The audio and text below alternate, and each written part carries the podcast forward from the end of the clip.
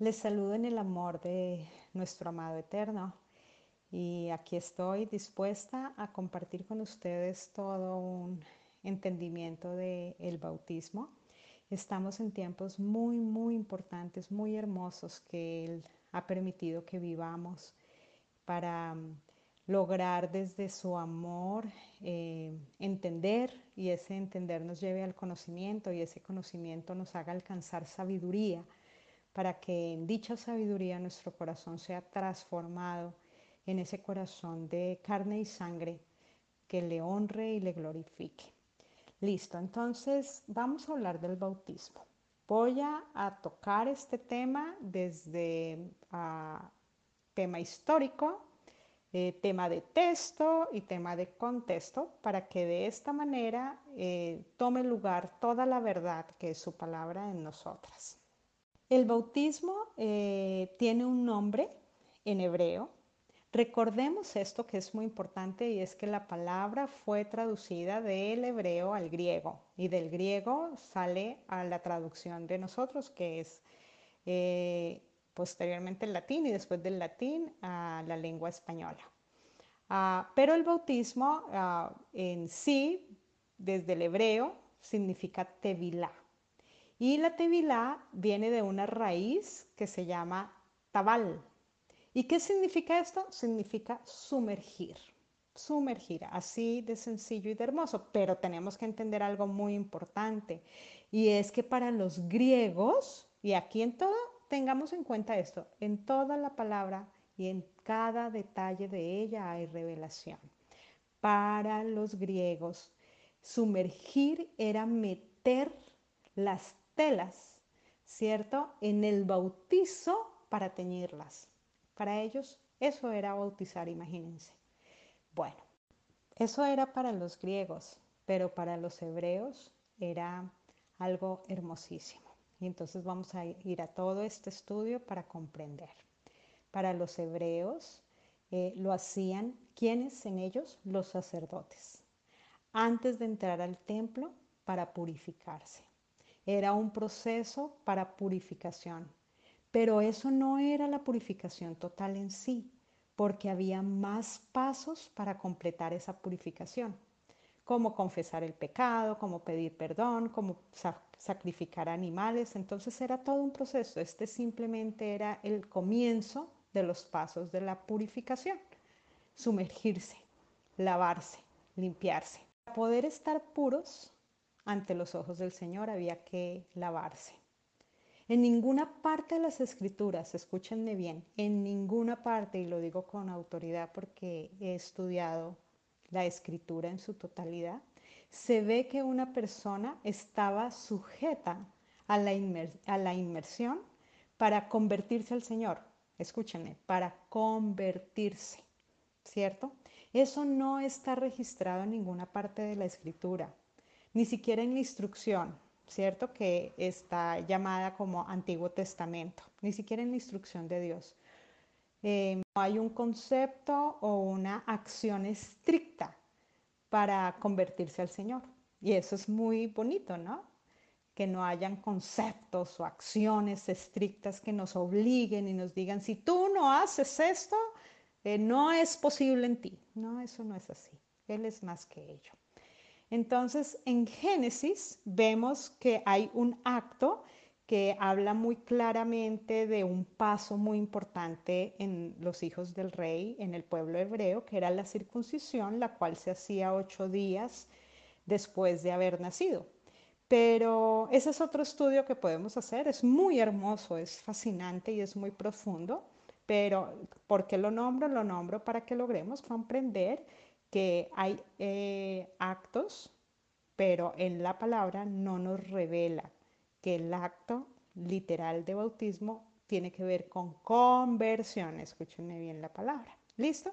Y perdónenme por a veces alzar más o bajar más la voz, pero es para enfatizar en algo y así todas comprendamos mejor lo que el Señor nos quiere decir a su pueblo. Entonces, cuando el sacerdote se sumergía, estaba dando una muestra de que podía ser habilitado para servir al Señor. Eso es, él estaba dando una muestra. Yo al limpiarme, yo al purificarme, estoy siendo habilitado para poder poner, poder, poder ponerme al servicio del Señor, de nuestro Creador, de nuestro Abba, de nuestro Eterno, de nuestro Rey. Y aquí es muy importante que recordemos que Él nos nombró reyes y sacerdotes. Hay que buscar el texto bíblico y apoderarnos de Él. El sacerdote se purificaba no solo para sí mismo, según lo que les estoy compartiendo, ¿cierto? No se purificaba para sí, sino se purificaba también para ser acepto por Dios para otros.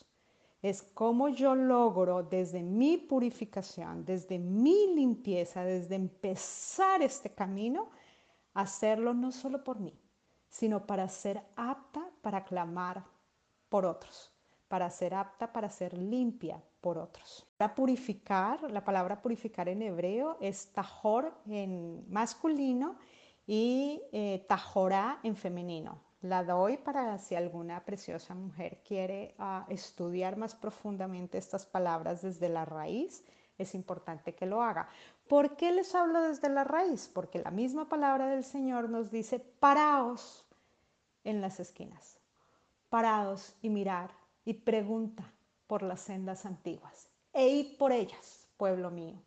El Señor nos está invitando a ir a la raíz. El Señor nos está invitando a preguntar, porque también dice la palabra del Señor que su pueblo perece por falta de conocimiento.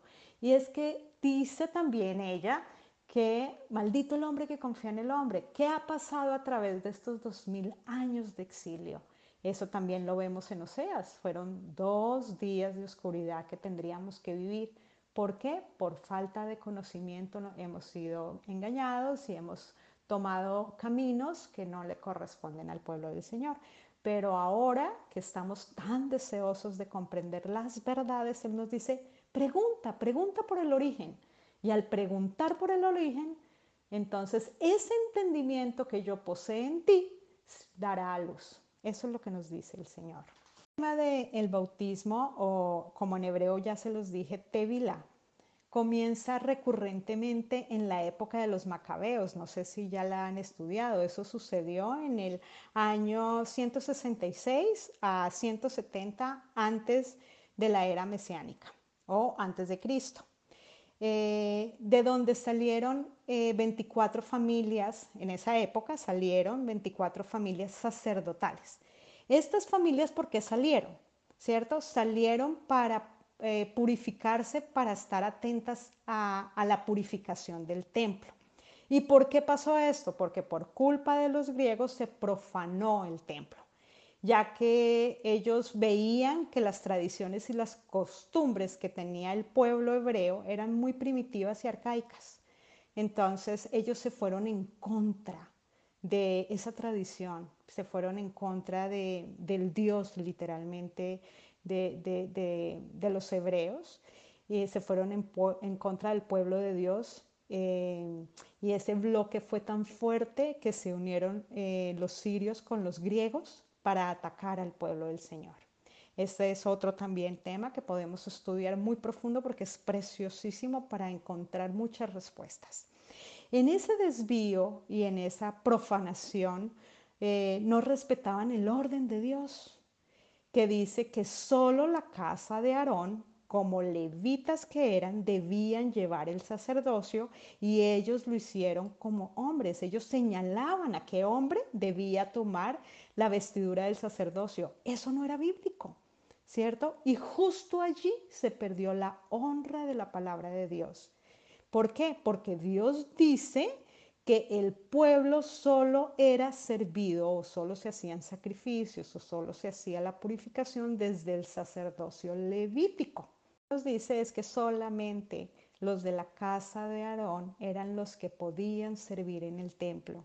Y de allí surgieron entonces a grupos políticos que quisieron irse en contra de, de, de, todos estos sirio-griegos y entonces ellos empezaron a decir, no, tenemos que crear nuestra ideología y nadie puede ir en contra de nuestra ideología, entonces tristemente, pero todo para la honra y gloria del Señor, porque es triste en cuanto a la historia, pero es la voluntad del Eterno. Y eso es muy importante que lo sepamos, nada se ha salido del control de Él.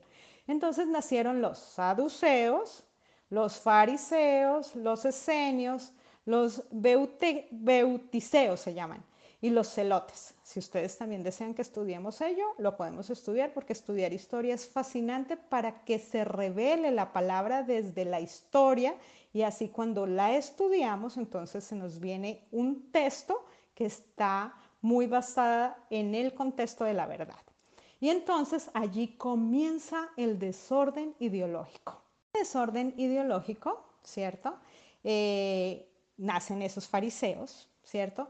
Y, los fariseos significa peruchín en hebreo, peruchín, eh, que no tiene nada que ver con hipócritas. Las personas creen que porque Yeshua, Yeshua en hebreo, en español, Jesús, no tiene nada que ver con nuestro Jesús cuando les decía hipócritas. No, no, no, no, no eso no tiene nada que ver con el significado. Los fariseos significan peruchín y peruchín significa los apartados, imagínense. Eh, ellos forman su propio movimiento y se apartan, como bien lo dice su nombre, fariseos, de todo y de todos. Ellos se apartan y comienzan a utilizar la tevila, comienzan a utilizar el bautismo como parte de la conversión a su ideología. Acuérdense que se habían creado diferentes grupos, pero ellos son los que comienzan esa ideología de, para que usted pueda pertenecer a nosotros como fariseos, usted se tiene que bautizar y se tiene que así convertir al fariseísmo y estar dentro de nuestra ideología. Entonces los fariseos formaron su propio movimiento y aquí es donde comienza el desorden y comienzan las divisiones. Imagínense, antes de que viniera Yeshua, esto comenzó antes de que viniera Jesús. Aquí comienza la ideología de sumergirse para pertenecer a, escúchenme bien, de sumergirse para pertenecer a. La pregunta es pertenecer a qué? ¿A Dios o a una ideología? Eso es un cuestionamiento interesante que nos podemos hacer. Claro, los fariseos conocían perfectamente la palabra de Dios, eso no lo podemos negar. Ellos conocían la palabra, ellos conocían los profetas, ellos conocían los escritos. Acuérdense que son cuatro profetas mayores, doce profetas menores y los escritos mesiánicos, ¿cierto? Donde nos revelan que iba a venir nuestro Salvador. Y conocen la instrucción que son los cinco primeros libros, Génesis, Éxodo, Levítico, Números y Deuteronomios los fariseos lo conocían, pero cada grupo estaba en un lugar distinto.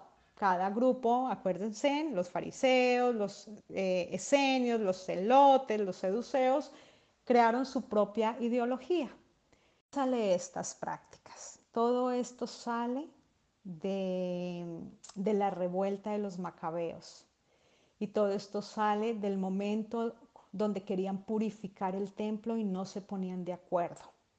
Entonces ellos adoptan eh, eh, lo de cada grupo, cada quien adopta lo de su ideología, ¿cierto? Cada quien adopta lo que pensaba en ese momento por culpa de haber transgredido en la orden del sacerdocio levítico. Eso hay que recordarlo muy bien. Entonces, eh, este grupo de los fariseos, ¿dónde estaban? Ellos estaban en Jerusalén. Los esenios estaban en el desierto. Juan el Bautista, ¿cierto? Estaba en el Jordán. Eh, ahí ya voy a entrar en el tema más profundamente. Los seduceos en el, en el templo, ellos estaban en el templo. Cada uno de ellos estaba preparando la era del Mesías. Cada uno de ellos tenían clarísimo que iba a venir el Mesías, pero como se habían puesto en discordia unos con otros, ¿cierto? Entonces, cada quien se separó para preparar el camino del Señor, imagínense. Pero la palabra no muestra que debamos hacer ah, eh, la tevilá para ser parte de una ideología, no es para ser parte de una ideología. Pero cuando vemos eh, que Jesús es bautizado, ¿cierto? ¿Dónde lo vemos? Lo vemos en Juan 1, del versículo 19 al versículo 34. Ahí lo vemos. Vemos que Juan, cuando está bautizando a nuestro Mesías, ni siquiera lo presenta, ¿cierto? En el capítulo 1 del versículo 19 al versículo 28, vemos que a Juan le preguntan, ¿quién eres? Esto quiere decir, ¿de dónde vienes tú? Tenemos que entender cuando estudiamos la palabra. A veces como que leemos la, palabra como de recorrido y como que nos pasa de noche. Ni nos damos cuenta lo que nos está queriendo decir, pero en la palabra hay muchos códigos escondidos. En la palabra hay mucha historia, hay mucha cultura. Y, esto es muy importante que lo comprendamos, porque cuando vienen a preguntarle, le están diciendo, ¿de dónde vienes tú? O sea, tú vienes de los esenios, tú vienes de los saduceos, tú vienes de los fariseos, ¿de dónde vienes? Porque él no tenía ninguna ideología. ¿Sí ven? Esa pregunta venía de un pueblo dividido, dividido en ideologías, ¿cierto? Y esas ideologías estaban esperando al Cristo, estaban esperando al Salvador, cada uno separado del otro, porque se había separado el cuerpo del Yeshua, se había separado el cuerpo de Cristo cada uno separado, su pueblo se había separado en diferentes ideologías y habían creado nuevas doctrinas, nuevos pensamientos, nuevas necesidades basados en sus miedos. ¿Por qué en sus miedos? Porque recuerden que todo esto tiene que ver con el exilio que habían vivido primero los asirios y después de Babilonia. Entonces, frente a esto, ellos habían traído muchas tradiciones adoptadas eh, para protegerse, porque acuérdese que la tradición es la que protege. Las personas que están en otro país, voy a dar un ejemplo, están en otro país y son costeños eh, y se reúnen con otro amigo de grupo costeño en ese país, eh, escuchan vallenato para recordar por medio de esa tradición, de esa música, que hacen parte de algo. Eso es la tradición. Pero la pregunta es, ¿será que la tradición nos está alejando de la verdad? ¿Será que estamos más enfocados en la tradición que en la verdad? Bueno, vamos a seguir. Solamente son puntos que el Señor pone en mi corazón y los comparto. Pero entonces Juan no pertenecía a ninguna de esas ideologías, pero Juan bautizaba, imagínense. Y Juan no solo bautizaba, sino Juan también imponía manos. En esa época imponer manos hacía parte de pasar una autoridad. No era, no era pasar un poder, como que te paso el poder que está en mí. No, no, no. Era pasar una autoridad. Eso lo vemos en Moisés y en Josué en el libro de Deuteronomio 34.9. Por favor, vayan a los textos que eso les va a edificar muchísimo. Dicen que, que Juan mismo dice que él ni siquiera es digno de desatar el calzado del rey. O sea, él no fue capaz de imponerle manos a, nuestro Salvador. Él dice claramente, no soy digno de desatar el calzado de mi Señor. O sea, algo impresionante. Entonces, eh, esto anterior lo expliqué para comprender un poco más la historia, para comprender el texto y los contextos. Eh, para que no seamos engañadas. ¿Listo? Por eso eh, hago como, como pausas y hago algunas explicaciones que yo sé que el Señor va a tomar lugar. Entonces, la tevilá, justo aquí, en este momento, cuando estudiamos a Juan, eh, toma lugar. Cuando Jesús hace inmersión, cobra un poder sobrenatural perfecto. ¿Por qué? Porque fue en el Jordán. Acuérdense que eh, Juan bautizaba en el Jordán, ¿cierto? Y no fue en manos de ninguna ideología, si se dan cuenta. No fue en manos ni de los esenios ni de los fariseos, fue en manos de Juan, ¿cierto? Del que estaba destinado para revelarlo en el Jordán. Y allí es el momento muy importante que todos nosotros estudiemos la historia profética de Juan el Bautista, para que cobre aún más vida toda esta gran revelación que el Eterno tiene en su palabra. La pregunta es, ¿por qué en el Jordán? ¿cierto? ¿Por, qué en el Jordán? Porque en el Jordán caen o llegan todas las aguas que bajan de las montañas más altas de Jerusalén. Y en esas montañas tan altas fue donde cayeron los ángeles que se rebelaron ante el rey, o sea, Satanás y sus demonios, los gigantes. Y desde eso lo pueden leer en Génesis 6. Y desde esa montaña más alta comenzó todo el desorden, comenzó la rebelión, comenzó la vaciedad, comenzó la vanidad. Entonces, eso todo lo estudiamos también en el libro de Génesis 1. Cuando Jesús se bautiza en el Jordán, Él está a viva voz diciendo, aquí llegó el que sin pecado se hace pecado y se limpian las aguas del Jordán, como lo hizo el leproso Amán, ¿lo recuerdan? Cuando Eliseo manda a Amán a, a sumergirse en el Jordán siete veces para que se le vaya su lepra, diciendo, yo me hago leproso y en estas aguas vengo y me sumerjo con autoridad para detener la rebelión que comenzó algún día y está desembocando esa agua en este Jordán. Impresionante, ¿no? Entonces me limpio en estas aguas, no solo mostrando que las aguas son suficientes, sino que me necesitan a mí necesitan mi poder para poder seguir siendo purificados. Juan lo introduce en las aguas. Y justo cuando él sale de las aguas, hay una voz como un eco divino que sale del cielo, ¿cierto? esa voz en hebreo significa vakol, y Bakol en hebreo eh, significa paloma. Perdón, en español significa paloma. Paloma, según los hebreos, es un eco divino que desciende del cielo.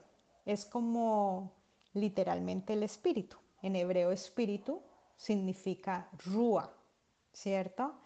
Eh, esto lo que nos dice es que desde el mismo cielo desciende la autoridad y el poder y nombra el mismo cielo a nuestro Salvador ungido.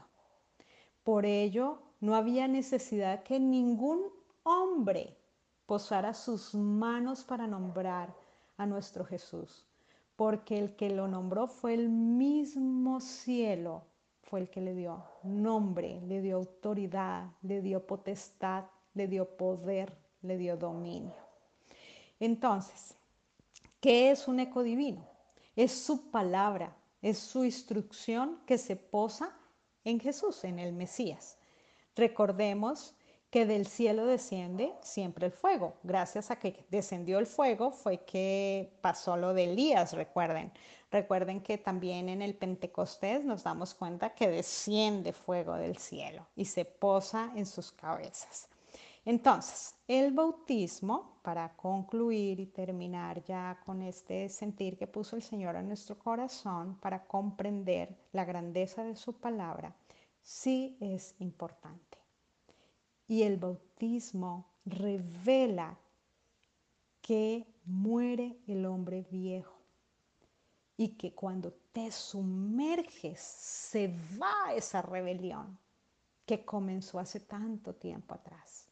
Y cuando sales, nace un nuevo hombre bautizado con el poder que reveló el Mesías en el Jordán. Eso lo leemos también en Juan 1.32. Voy a leérselos, una parte allí importante. Porque dice así, vi al Espíritu, al Rúa que descendía del cielo como paloma, como un eco divino que permaneció sobre él. Nunca se fue, nunca se ha ido, nunca se irá. Imagínense. Dice, yo no le conocía, pero el que me envió a bautizar o sea, el mismo Dios, con agua, aquel me dijo, sobre quien veas descender ese eco divino, ese espíritu, y permanezca sobre él, ese es el que bautiza con el poder de Dios, con el rúa, con el fuego, con el espíritu. Y para concluir, para concluir, el Jordán, ¿qué significa? Literalmente significa el que desciende.